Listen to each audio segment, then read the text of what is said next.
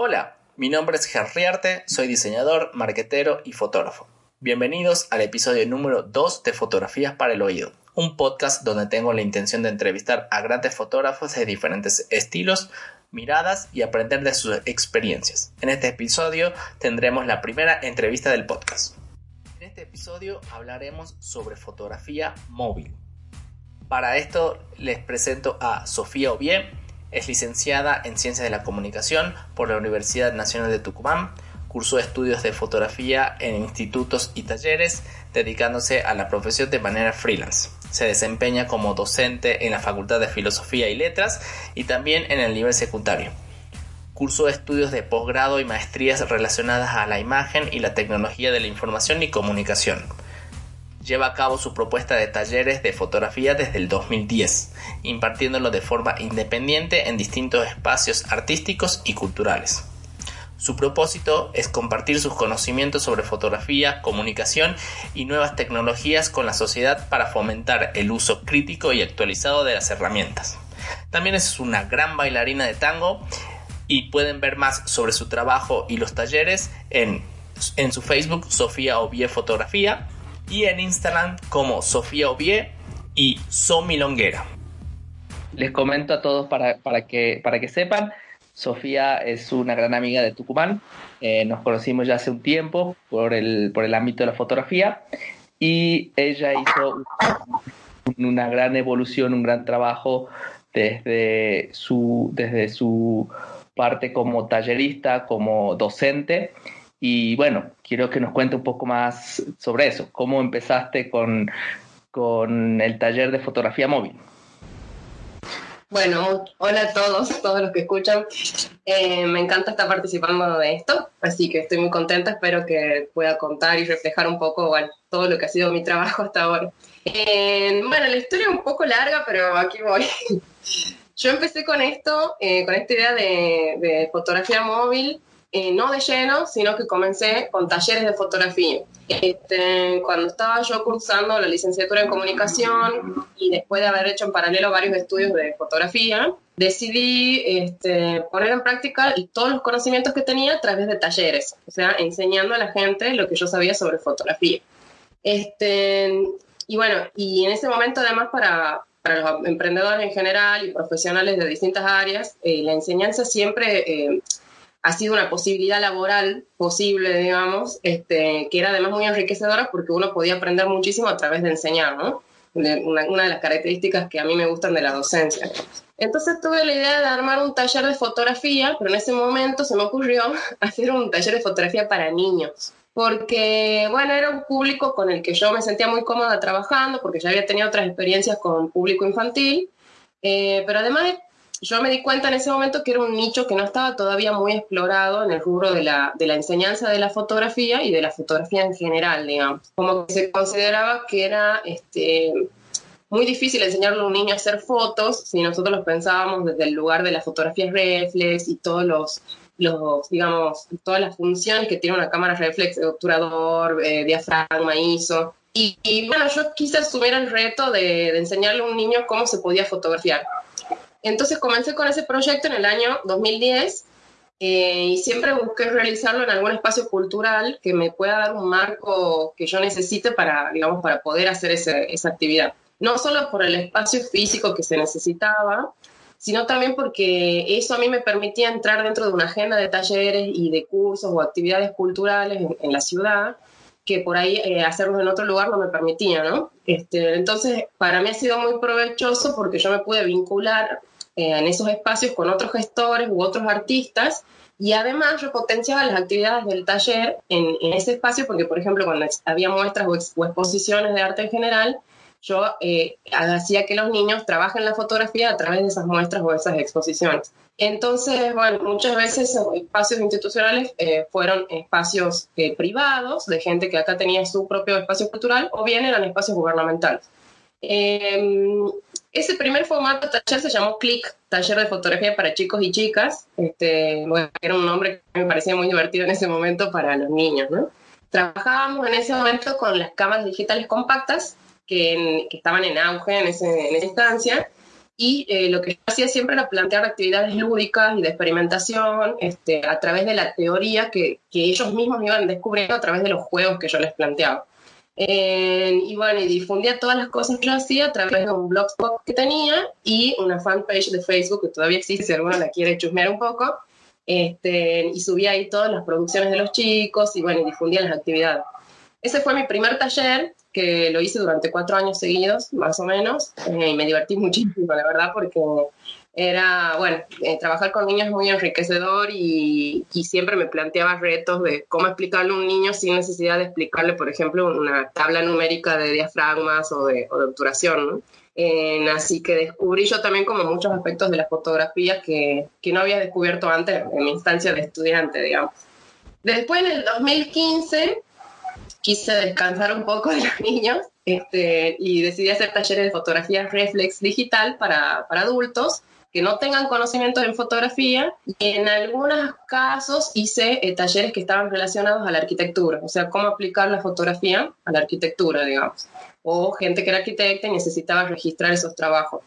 Eh, y ahí sí profundicé un poco más en el uso del Photoshop o de Adobe Bridge, por ejemplo, este, como herramientas complementarias a la fotografía y empecé a incursionar en todo lo que era retoque de imágenes con aplicaciones del celular. O sea, yo observaba que mi, mis estudiantes este, disfrutaban mucho de hacer las fotos con las cámaras reflex, pero eran un poco reacios al Photoshop este, y, al, y, al, bridge. Entonces, eh, una vez les propuse que trajeran sus celulares, eh, le indiqué un par de aplicaciones que descarguen y empezamos a retocar con eso las fotos que hacían con las cámaras reflex. Y en ese mm, sentido, digamos, yo noté que se entusiasmaba mucho más. Entonces yo misma me, eh, me, propuse estudiar un poco más todas las pre prestaciones, digamos, los avances que habían realizado las cámaras de los celulares y profundizar yo también de manera académica todos mis estudios sobre tecnología. Entonces, bueno, hice un posgrado y una maestría en, en TICS, son las tecnologías de la información y la comunicación, y este, siempre apl busqué aplicar esas cosas hacia la fotografía, que bueno, es la parte que a mí más me interesa. ¿no? Y bueno, después de un tiempo, en febrero del 2017, tuve la idea de hacer un taller que sea de fotografía hecha con celulares. Y este, bueno, decidí llamarlo fotografía móvil porque era un término que a mí me permitía englobar eh, a la fotografía hecha con cualquier dispositivo que sea móvil y no exclusivamente con los celulares, porque en ese momento todavía la gente usaba mucho las tablets, por ejemplo, para hacer fotos. Entonces, más que llamarlo fotografía con celular o de celular, eh, decidí llamarlo fotografía móvil.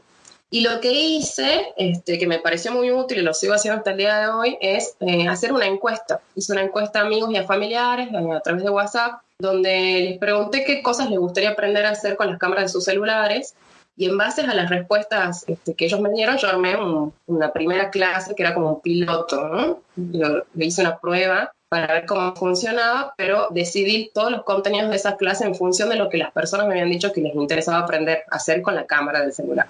Y bueno, la, la, la, la primera vez que di esa, ese taller, la verdad que el público eh, lo recibió muy, muy bien. Mucha gente se entusiasmó muy rápido, eh, se llenaban los cupos de los del taller rápidamente, no me costaba mucho llenar los cupos. La gente consultaba mucho sobre las próximas fechas. Y bueno, y ahí me di cuenta de que realmente el usuario común tenía y tiene hasta el día de hoy la necesidad de aprender todas las potencialidades que le da la cámara del celular, pero que además para poder sacarle realmente el provecho a esa herramienta, ellos tenían que aprender del lenguaje fotográfico o del lenguaje visual, digamos, fundamental que vaya de la mano. Este, así que también es como que bueno, observé, digamos, y vengo observando todo el tiempo cómo este, la mayoría de las personas usan la cámara del teléfono de manera instintiva. Porque, bueno, eh, dentro de todo es un dispositivo fácil de usar, o sea, uno entra a la aplicación de la cámara, presiona un botón y la foto se produce, sea como sea, la foto sale, digamos, se produce. Y en ese sentido me parecía como eh, que, que los mensajes que las personas producen de esa manera son eh, instintivos, digamos. ¿sí? Aprieto un botón y el resultado está ahí, como pasaba a veces con las cámaras digitales compactas. Las prendía, apretaba ¿Y qué, el, botón y el resultado. ¿Y sí. qué, cuáles son como los, los intereses de, de en, que encontraste en, esta, en esa encuesta que quieren como fotografiar? O sea, ¿qué, qué es lo que busca tu público fotografiar y, a, y aprender a fotografiar desde, desde el móvil? Uh -huh. Mira, la última encuesta que la hice hace un, una semana, eh, me, me, dice que mi público lo que más le interesa fotografiar o, lo que, o las temáticas que más fotografían son amigos, familia, viajes y las situaciones cotidianas en las que incluyen selfies. Y los, las dificultades que tienen eh, tienen que ver justamente con el lenguaje fotográfico, cómo enfocar, cómo potenciar los colores de una imagen, cómo hacer un buen video, que bueno, si bien eso no es fotografía, pero con la tecnología actual va de la mano, y cómo eh, mostrar, me causó gracia una de las respuestas porque era así como, eh, cómo mostrar mejor lo que yo veo. O sea, se nota, digamos, y eso yo lo noté a mis alumnos, que hay una especie de, frustración, le diría yo entre comillas, cuando lo que uno está viendo con los ojos o, está sintiendo y, viviendo en esa situación no está reflejado en la foto que yo hago, en la foto resultante, ¿no? Y, bueno, a mí no me queda otra que concluir de que lo que hace falta justamente es eh, educarse en lo que es el lenguaje visual en general. Y eso se lo puede llevar a la fotografía, ¿no? O sea, cómo este, influye la iluminación, las luces, los colores, las líneas, cómo encuadro, cómo enfoco, cómo compongo una imagen para que eso que yo estoy viendo o lo que yo estoy sintiendo en esa situación, yo lo pueda comunicar en una imagen determinada, digamos. Este, y entonces, bueno, digamos, me parece que, eh, que es lógico que, que, el público común o el usuario común eh, tenga, digamos, esa carencia, porque, bueno, nuestra educación, nuestro sistema educativo, no tenemos, digamos, eh, muy, eh, no se le dedica mucho tiempo a todo lo que es el lenguaje visual, en general, digamos, desde las artes plásticas o desde el cine o desde la fotografía, tenemos como mucha más carga de materias o de contenidos relacionados a la lectoescritura, no así a lo visual. Entonces, este, hay una carencia, me parece, en ese sentido, que, a mí me parece buenísimo que la tecnología hoy eh, de alguna forma lo esté haciendo ver, digamos. Nos hace falta conocimiento de esto y, ponerlo en práctica en nuestra vida cotidiana, digamos. Y, o sea, y es normal, normalmente en las, bueno, cuando uno aprende fotografía, o por lo menos eh, desde, mi, desde mi caso, desde mi lado, eh, uno ve muchos autores o le recomiendan muchos autores para ver. En tu caso, ¿Qué vos recomendás para ver fotógrafos o otra gente que produce material en redes sociales, eh, en, eh, que, produce fotografía móvil en sí? Digamos, como, esa, esa etapa, digamos, como de, de entrenar el ojo con mirando mirando fotografía la también las como que la, la promoves sí Sí, totalmente. En realidad lo que hago cuando yo armo mi clase, obviamente pongo muchísimos ejemplos, muchas fotos para que ellos vayan viendo y vayan eh, pudiendo comprender el concepto que les estoy explicando, pero en esa selección de imágenes que yo pongo de ejemplo eh, hay una mezcla tanto de autores fotográficos o de bueno, fotógrafos consagrados como de usuarios comunes, eh, fotos que yo misma encuentro en Instagram y las voy guardando porque me parecen buenos ejemplos pongo a veces fotos también de alumnos que ya pasaron por el taller y que, bueno, después ellos me muestran las imágenes que hacen y yo eh, muchas veces las comparto con los alumnos siguientes, digamos, porque, bueno, me parece de que en realidad eh, todo es, digamos, muchas imágenes son eh, buenas, ¿cómo decirlo? Eh, tienen una, manera de ver esas personas que realizaron esas imágenes que pueden servir, digamos, no importa si, si son eh, personas especializadas o no.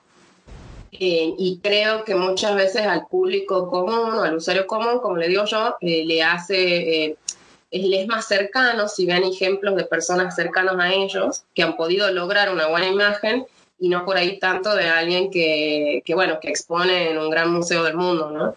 Entonces, como por, hay veces está bueno llevar desde lo más cercano hacia lo más lejano esos ejemplos o esa manera de, cultivar el ojo para que la gente no lo sienta tan, tan lejano, porque hay otro factor común en, este tipo de público y es que eh, se acercan al taller con, con, esta premisa, que es, yo no sé hacer fotos. soy un desastre haciendo fotos. Siempre cuando llegan, me conocen y se presentan, arrancan con esa frase muchos de ellos. Y bueno, yo los tranquilizo y les digo, bueno, no hay problema porque en este taller eh, venís a aprender cómo hacerlas, pero por otro lado veo que em, también trato de que no tomen esto como algo que, que, solamente lo pueden hacer las personas que han estudiado muchos años o que han sido, eh, que se han dedicado de manera profesional a esa disciplina. Al contrario, digamos, creo que uno, uno cuando elige una disciplina para dedicarse de manera profesional, bueno, profundiza muchísimas cosas, pero generalmente son cosas que son disciplinas que nacen desde un uso común de personas comunes. No sé si me explico, es como que la fotografía existe eh, desde hace muchísimos años, muchísimo tiempo, ya tiene un uso popular, digamos. Dejó de ser, como era en un principio, algo exclusivo por algunos pocos que, que tenían las cámaras o que entendían de eso.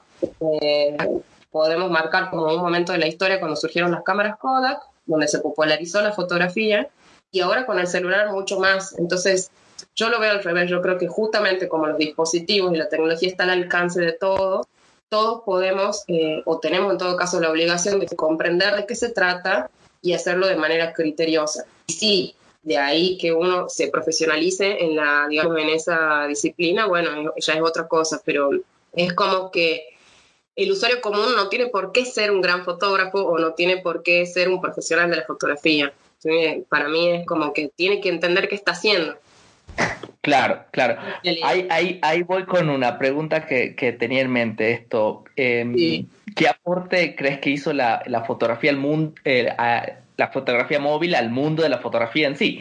O sea, sabemos que los fotógrafos históricamente son como como celosos de alguna forma con el tema de equipo, con el, tema técnico, con el tema de iluminación, o sea, es como, eh, son como cositeros, o sea, muy, muy minuciosos en, esa, en diferentes aspectos de la, de la fotografía y la fotografía móvil descarta absolutamente la mayor parte de todo eso.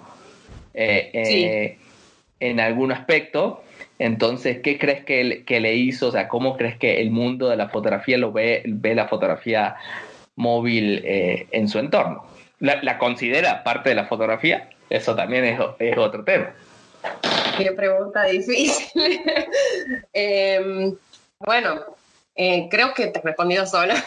creo que para el mundo de la fotografía o para bueno, los, los, profesionales, los especialistas, sí, el celular ha venido a cambiar muchas cosas porque, bueno, en un principio no, la, calidad de la imagen no era eh, tan alta o no era tan buena o no se parecía a las cámaras reflex digitales, pero ahora eh, está avanzando muchísimo la calidad de las imágenes que se producen con celulares y, creo que, que, los, que los profesionales han empezado a ver en el celular una herramienta muy poderosa que han perdido y han perdido el medio, miedo de usarla en sus trabajos, ¿no? en, su, en su vida profesional, digamos, o en su producción profesional. Em, y creo que es buenísimo. Creo que son necesarios los cambios eh, importantes, digamos, para que cualquier disciplina artística o cultural pueda, digamos, pueda evolucionar. Este, ¿Qué cambios veo que produjo? Me parece que los produjo no tanto en, eh, en el mundo de la fotografía, sino en el mundo de las comunicaciones. Eh, y uno de esos fue la, portabilidad. Yo veo tres cambios grandes. Uno de, de los cambios es la portabilidad, ya que el dispositivo, ser, al ser un dispositivo móvil, me permite a mí llevarlo a todos lados y fotografiar quizás muchas más situaciones que antes no, porque la, cantidad de la cámara digital, es, eh, bueno, avanzó muchísimo las cámaras en general, digamos, y siempre fue un dispositivo que se puede llevar. El celular yo lo puedo guardar en el bolsillo, eh, lo puedo, justamente lo llevo conmigo a todos lados, o sea, me voy a la cocina, está conmigo, me voy al patio, está conmigo, me voy al trabajo, está conmigo, me voy a mis lugares de ocio y está conmigo. Entonces, por ahí permite como también fotografiar situaciones que antes no, y en las que yo antes no estaba tan preparado para fotografiar. La segunda característica me parece la instantaneidad, que eso va de la mano con las comunicaciones. Este, es decir, yo pongo la fotografía y la puedo compartir al instante, la puedo publicar al instante, la puedo retocar al instante, la puedo, este, esto que me sucede a mí, yo eh, en el mismo taller, mientras mis alumnos están haciendo fotos, yo los fotografío a ellos, o sea, hago una especie de backstage y, y al momento lo estoy compartiendo en mis redes o se los estoy compartiendo a los propios alumnos. Em, y eso hace que, digamos, se acelere muchísimo el, el, el circuito de la información, digamos. Y, Y bueno, y eso hace que uno también esté esperando como usuario común que en cualquier momento haya una foto de nosotros, de, digamos, de lo que está, de la actividad de la que estoy participando, que ya esté en línea. Eh, al instante, ¿no? Vamos a un cumpleaños, nos sacamos una foto con nuestros amigos y al instante está en línea. No, sé si en las redes sociales exclusivamente, pero sí ya compartiendo con nuestros amigos a través de WhatsApp, por ejemplo. Y el tercer cambio, este, yo creo que es eh, el cambio de paradigma visual que ha producido el celular. Eh, creo que hay que tener en cuenta de que, digamos, cuando hablamos de fotografía móvil o de fotografía con celular, en realidad estamos hablando de un combo, de un conjunto de cosas relacionadas a la tecnología y a lo cultural. Hablamos de cámara, de celular, de internet, de aplicaciones, de GPS, también se habla de realidad aumentada y obviamente de redes sociales. Entonces todo ese combo hizo que, nosotros cambiemos nuestra manera de mirar el mundo y por eso yo podría decir que hay un cambio de paradigma visual, ¿no? Este, vamos al ejemplo básico, las selfies. Eh, ha, permitido el celular o la fotografía móvil que las imágenes este, o todo lo que se cuente sea desde una primera persona. ¿verdad? Nosotros, bueno, nos, hacemos selfies o hacemos videos, por ejemplo, donde estamos nosotros mismos hablando y se ven nuestras caras hablando, donde mostramos un producto, donde mostramos un lugar donde estamos, o mostramos a las personas con las que estamos. Entonces, eh, ha cambiado un poco eh, de dónde contamos las historias, creo que está contado la mayoría de las veces de la primera persona. Y eso también hizo que cambie un poco la estética sea eh, fotografiar, digamos, esto de que el dispositivo sea portátil y sea instantáneo, ha permitido que, miremos otras cosas y que fotografiemos desde lugares que yo creo que a veces se parecen más a nuestra visión en la vida diaria. Eh, por ejemplo, al principio cuando surge Instagram, eh, no sé si te acuerdas que se fotografiaban muchísimo las comidas, el desayuno, la bebida que se tomaba, el plato con el postre, o Sí. Fotografiando hasta el día de hoy los pies. Mis pies, eh, no sé, en el piso de mi casa, en el piso del boliche en el que fui el fin de semana. Y esos puntos de vista, por ejemplo, eh, desde arriba hacia abajo que veo mis pies o desde arriba mirando la mesa con el plato de comida, son puntos de vista que nosotros en nuestra vida cotidiana tenemos todo el tiempo de esos objetos, pero que antes no se los fotografiaba. Se los dejaba un poco más de lado, digamos. El hecho de tener un dispositivo liviano y pequeño eh, ha permitido quizás mostrar esas cosas un poco más parecidas como las vemos hoy. Entonces también hay un cambio ahí en qué mostramos y cómo lo mostramos. Por otro lado, el uso de los filtros. Este, si bien los filtros ya existían con Photoshop, a través de las aplicaciones que, que, vienen en, digamos, en las redes sociales o que tenemos en las mismas, eh, perdón, a través de los filtros que, se, que vienen en las aplicaciones, nosotros, digamos, intervenimos esas imágenes con ciertas coloraciones, con ciertas este, eh, formas de mirarlo, y esos filtros también son preestablecidos, ¿no? Eh, el usuario común no, por ahí no entiende mucho cómo se lo arma, pero sabe que si pone tal filtro, por ejemplo, la piel se le ve mejor, o se van a ver mejor ciertos colores, o cierta iluminación. bueno, eso Representa, también ha cambiado. esos filtros también ayudan un poco a la... A la a representar un poco el estado de ánimo, ¿no? ¿Qué, qué, qué pensás de eso? Em, yo creo que los nombres que tienen los filtros como que nos inducen a que nosotros tengamos un cierto estado de ánimo en esas imágenes. Este, sí, puede ser. Pero bueno, creo que, que ahí viene un poco eh, lo de esto que dije al principio, de que está bueno que el usuario común adquiera ciertos conocimientos sobre el lenguaje para que a la hora de elaborar mensajes no sea de manera crítica ni de manera instintiva, sino entendiendo qué está haciendo. Entonces, saber de que si el filtro de, Instagram o de mi, mi, aplicación se llama melancólico, por ejemplo, bueno, yo lo puedo usar aunque no me sienta así. Eh, lo puedo usar en la imagen porque me gustan los colores o por alguna cuestión de la imagen y, no porque yo realmente esté representando una instancia melancólica, ¿no? Em, pero sí, bueno, creo que, que, hay muchas cosas predeterminadas dentro de estas nuevas tecnologías o de las aplicaciones para la fotografía que hacen que el paradigma visual sea distinto y que, y que por otro lado, por ahí el usuario común no esté, no esté advertido del todo sobre eso. Y bueno, y hay otro elemento que sí me gustaría destacar, que son las otras cosas que se introducen alrededor de la imagen, como los textos o los hashtags, por ejemplo, o los likes que se les da a esa foto una vez subida, que sobre todo los textos que se ponen en la foto, digamos, también hace que cambie. O sea, la fotografía antes no tenía texto en la foto. Era como un pecado, ¿no? Eh, ponerle un texto Claro, era, un crimen intervenir la foto, sí. Claro, salvo que sea un flyer, este, antes no se hacía eso y nosotros, bueno, ahora a través de las historias y, de un montón de otras aplicaciones, eh, aunque sea una foto del plato de comida, yo puedo introducirle un texto, puedo introducirle un GIF o algún elemento que proviene del diseño gráfico, digamos, que hace que entonces el mensaje ya cambia, ya no es solamente fotografía. Y por otro lado, bueno, esa barrera que se borra entre, no sé si lo dije ya, entre la imagen fija y el, movimiento, de que podemos hacer tanto fotos como hacer videos y eso está todo el tiempo en juego y que a veces ya, digamos, cuando, si hablamos de GIF, es como que esa, esa barrera se borra, ya no sabemos si es una foto o es un video, es un GIF, pero digamos ya como que yo no encuentro tanta barrera entre la fotografía fija y el video. Y el celular ha permitido eso también porque está todo en uno. Y bueno, algunas cámaras digitales ya lo permitían, pero como que el uso de las redes sociales y el Internet y este combo que mencioné hace un ratito nos da en el permiso, entre comillas, de poder hacer todo junto y todo mezclado y que no haya tanta, eh, ¿cómo sería? Tantas barreras, por decirlo así, entre las distintas posibilidades de los multimedios. ¿Y cómo crees que podría llegar a ser una, una evolución de esta fotografía móvil? creo que puede llegar a cambiar el dispositivo. Eh, así como en su momento todos fotografiaban con tablets, después la, dejaron de lado para hacer todo con el celular. Y bueno, en algún momento va, a cambiar el dispositivo con el cual hacemos las fotos.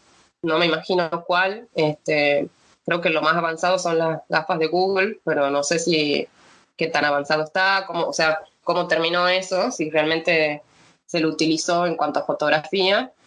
Eh, yo creo que va a cambiar el dispositivo y que, y que, bueno, que necesariamente algunas cosas van a quedar iguales y otras cosas van a cambiar eh, por el dispositivo mismo, digamos. O sea, la tecnología para mí tiene eso, que es como que es un ida y vuelta.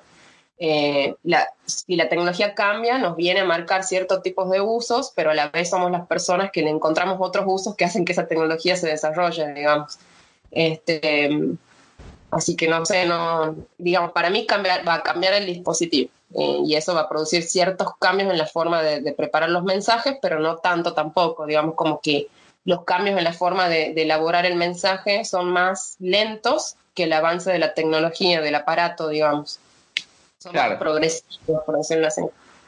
Ah, muy bien. Te entiendo, me parece bueno. Bueno, entonces para, para para... Sí, yo creo que se entiende. Esperemos que la, que la gente del otro lado lo entienda y si no, nos deja su comentario y, nos, y, y volvemos a hacer la, la entrevista. Genial. Bueno, para terminar te hago dos preguntas. Ok. ¿Qué autor recomendarías? Que, o sea, gente, que vean, gente que le interesa, que le gusta la fotografía, o ya sea avanzado o no tan avanzado, eh, ¿qué autor recomendarías? Que vean, que lo estudien, que conozcan su, historia. Eh, bueno, yo estoy siguiendo actualmente eh, a una chica que es argentina, que se llama Gisela Bolá, que ella es miembro de un colectivo de fotógrafos que se llama Sub, Cooperativa de Fotógrafos. Es una retratista muy genial para mí, para mí, desde mi punto de vista, y en este momento está haciendo un trabajo sobre adolescentes, retrata adolescentes en sus, digamos, en distintas etapas de, su adolescencia, por decirlo así, en, distintos momentos. Eh, bueno, ella además es fotoperiodista, la pueden buscar así en, las redes sociales, este, y pero también, digamos, tiene una perspectiva un poco más, este, ¿cómo, cómo decirlo? un poco, su, su, estética es un poco más moderna que el fotoperiodismo clásico o que el fotodocumentalismo clásico. Eh, además tuve la oportunidad de cursar con ella eh, algunos seminarios y algunos encuentros fotográficos y me parece una gran docente, así que este, sí, les recomiendo totalmente. No trabaja exclusivamente con celular, trabaja con cámaras reflex, pero me parece que que bueno, que por ahí no es tan importante el dispositivo con el que se fotografía, sino el mensaje que se elabora con ese dispositivo y a través del lenguaje fotográfico. Y, bueno, ella tiene una frescura para fotografiar esos temas que me parece que, está bueno para, para esta época en la que estamos viviendo, que es demasiado tecnológica a veces y necesitamos como no olvidar la cuota de humanismo que eso tiene que tener, digamos. Seguido, ¿qué libros recomendarías? ¿Qué libros? Mira, aguanta un momento que busco el que tengo acá. Para técnica o lenguaje visual, lenguaje fotográfico, recomiendo El ojo del fotógrafo de Michael Freeman, que es un libro que me parece que lo puede entender ya sea alguien que, que ya tiene conocimiento en fotografía o que es profesional, o un usuario que recién se está iniciando en entender un poco más el mundo de la fotografía eh, está muy bien redactado, tiene ejemplos muy precisos, va desglosando los ejemplos para que uno pueda entender cómo se compone una, imagen eh, de la manera más adecuada para que el ojo occidental lo, pueda interpretar, digamos, o para que las fotografías tengan el, mayor potencial. es en cuanto a lo que es, digamos, técnica. En cuanto a fotografía como disciplina o como, como lenguaje, eh, bueno, un libro base es un libro de Roland Barthes, que es este, La cámara lúcida, que está muy bueno leerlo porque tiene una cuota de, de poeta. eh, es un libro donde, bueno, él analiza fotografías viejas este, y analiza cómo esa imagen o esas imágenes eh, le, llegan a él desde un lugar emocional, eh, cómo él va descifrando todos los signos y los símbolos que tienen esas imágenes. Eh, me parece como un libro base cuando uno se, se mete en el mundo de la fotografía para comprender esto que estoy diciendo, de que va más allá de cómo está hecha la imagen y tiene que ver con el mensaje y cómo el, receptor o el, quien recibe esa imagen puede interpretarla desde lugares totalmente distintos de acuerdo a su experiencia personal y de acuerdo a su conocimiento. Em, sí, estos dos. Buenísimo. Uno para la técnica y uno para la parte más semiótica de la imagen. Esto fue todo por hoy, espero que les haya gustado y pueden ver el resumen del episodio en gerrierte.com y no olviden seguir a Fotografías para el Oído en Spotify. Nos vemos en la próxima. Chao.